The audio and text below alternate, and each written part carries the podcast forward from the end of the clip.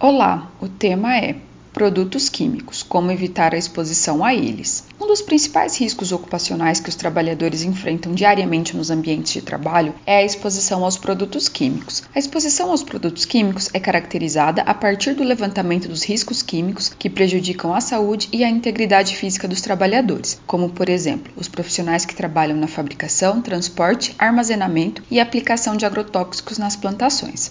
Os dados disponibilizados pelo Ministério da Economia, Secretaria de Trabalho e processados pelo Observatório de Segurança e Saúde do Trabalho, Smart Lab, demonstram que no período de 2012 a 2018 foram registrados 484.904 acidentes relacionados a agentes químicos, assumindo a segunda colocação de uma lista com 23 grupos de agentes causadores. E as principais partes do corpo frequentemente atingidas são os dedos, em 32% das ocorrências, mão, exceto punho ou dedos, com 10% olho e pé com 9%, respectivamente, e antebraço com 4%, totalizando cerca de 64% dos registros no período.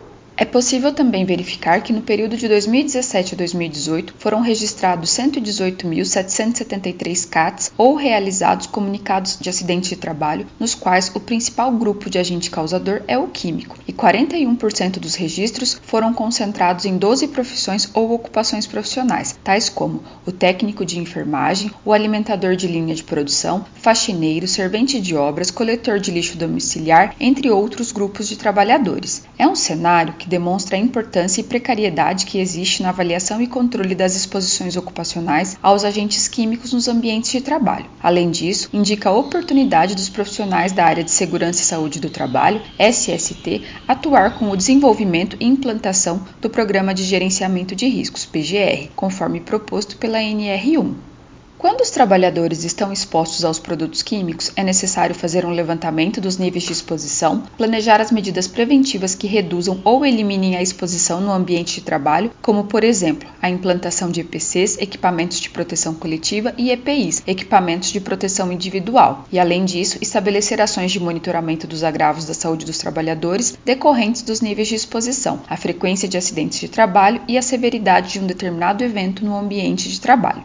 Isto é, a análise das exposições dos trabalhadores aos agentes químicos é um processo que demanda coletar informações sobre a. atividades industriais, b. identificação do agente e formas de exposição, c. possíveis lesões ou agravos à saúde relacionadas às exposições identificadas, d. fatores determinantes da exposição, e. medidas de prevenção já existentes e f. identificação dos grupos de trabalhadores expostos, NR9.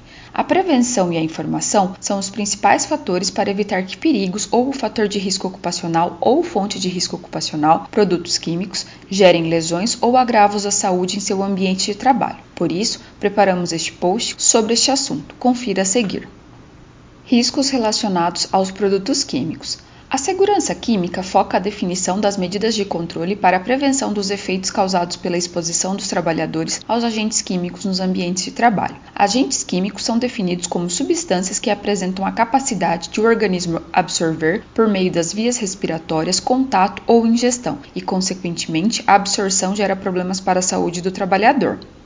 Nos ambientes de trabalho, o risco químico trata-se da ameaça sofrida ao manipular, transportar e armazenar componentes químicos para execução ou soluções químicas utilizadas em processos industriais. A NR9 cita que os agentes químicos são substâncias ou compostos que podem penetrar no organismo por meio da respiração, em forma de poeiras, fumos, névoas, neblinas, gases ou vapores, ou também, dependendo da atividade que é realizada e da maneira que o agente é manipulado, possam ter contato ou ser absorvidos através da pele ou até mesmo por ingestão. A Companhia Ambiental do Estado de São Paulo, CETESB, mantém uma lista atualizada de produtos químicos caracterizando o nome do produto, número CAS, sinônimos, assim como uma ficha de respostas ou medidas que devem ser adotadas quando de emergência química. A contaminação a partir de um produto químico pode acontecer por meio de contato com a pele, inalação ou ingestão, e esta contaminação pode acabar causando problemas de acordo com os tipos de agentes, que são os asfixiantes, anestésicos, tóxicos, cancerígenos, irritantes, corrosivos, inflamáveis e alergênicos. Pesquisas realizadas por pesquisadores da Universidade Estadual de Maringá, UEM, demonstram que uma das principais doenças ocupacionais são as dermatites de contato ocupacionais, comumente associadas com a exposição de compostos químicos. Na pesquisa, é destacado que existe uma tendência de crescimento no número de casos relacionados a dermatites de contato e decorre a partir da crescente quantidade de produtos químicos com novas formulações que vêm sendo desenvolvidos constantemente, cujos efeitos individuais não são totalmente conhecidos. Na amostra analisada pelos pesquisadores, identificaram que os trabalhadores com maior frequência são os que desenvolvem atividades relacionadas à limpeza, 18, 15,93%, porteiro 9, 7,96%, pedreiro servente 9, 7,96%, padeiro 6, 5,31%, relacionado a artes plásticas 5, 4,42%, atividades domésticas 4, 3,54%, entre outros. O uso cada vez maior de produtos químicos pela indústria também é observado pela CETESB e reflete inclusive no número crescente de acidentes com produtos químicos que foram considerados como emergências químicas, causados principalmente durante o transporte rodoviário, que representou 56,06% do total de 2.093 emergências químicas apenas no estado de São Paulo, no período de 2015 a 2021. Para reduzir os níveis de exposição aos produtos químicos ou reduzir o impacto de emergências químicas, é fundamental que os profissionais da área de SSO desenvolvam as medidas preventivas e de controle das fontes geradoras dos riscos, reduzam o impacto na saúde do trabalhador e possíveis impactos que um acidente com produto químico pode causar para a saúde e segurança da população, trabalhador e ou ambiente. Como evitar a exposição?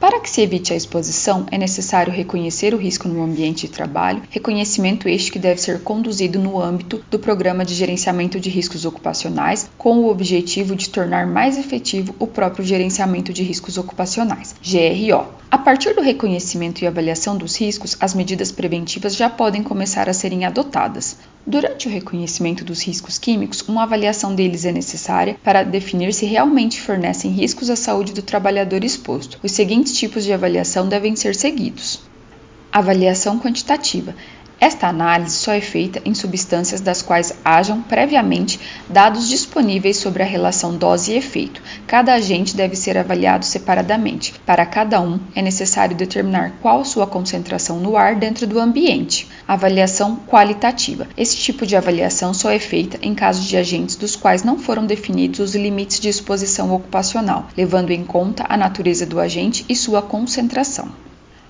Para o processo de medição dos agentes químicos, deve inicialmente ser considerado que a distribuição das concentrações segue uma distribuição normal, curva de Gauss, ou seja, a concentração segue distribuição log normal. As principais características dos procedimentos de avaliação da exposição são coletar dados do processo produtivo e da planta industrial, identificar os grupos similares de exposição, selecionar medidas de controle para situações de risco e determinar agentes químicos para avaliação quantitativa. Em seguida, é definido o método de coleta e calculados os valores de referência para ambientes de trabalho, VRAT, e determinados os níveis de exposição do trabalhador. A análise é realizada a partir da comparação dos níveis de exposição medidos e as referências estabelecidas pelas normas regulamentadoras, NRs, ou limites de tolerância definidos pela ACGIH, American Conference of Governmental Industrial Hygienists. A determinação das concentrações de agentes químicos em ambientes de trabalho, tanto em fase gasosa como na forma de material particulado, para fins de avaliação da contaminação dos locais de trabalho e da exposição dos trabalhadores, individualmente ou organizados em grupos, são fundamentais para adotar medidas preventivas mais eficientes que reduzam os riscos da exposição e acidentes de trabalho nas indústrias.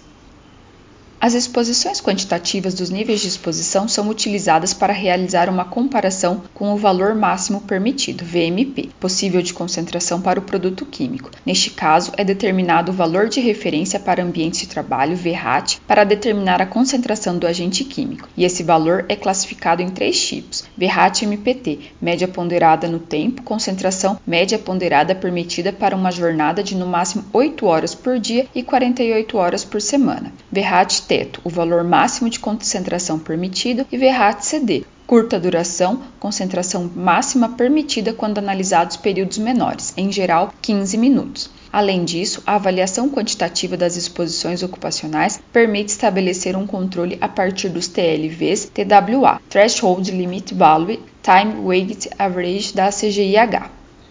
A atividade quantitativa das exposições ocupacionais ao agente químico deve ser realizada para a. comprovar o controle da exposição ocupacional aos agentes identificados, b. dimensionar a exposição ocupacional dos grupos de trabalhadores, c. subsidiar o equacionamento das medidas de prevenção, NR 9 2020. Neste caso, os resultados das avaliações devem ser incorporados ao inventário de riscos do PGR, Programa de Gerenciamento de Riscos, NR 1 2019.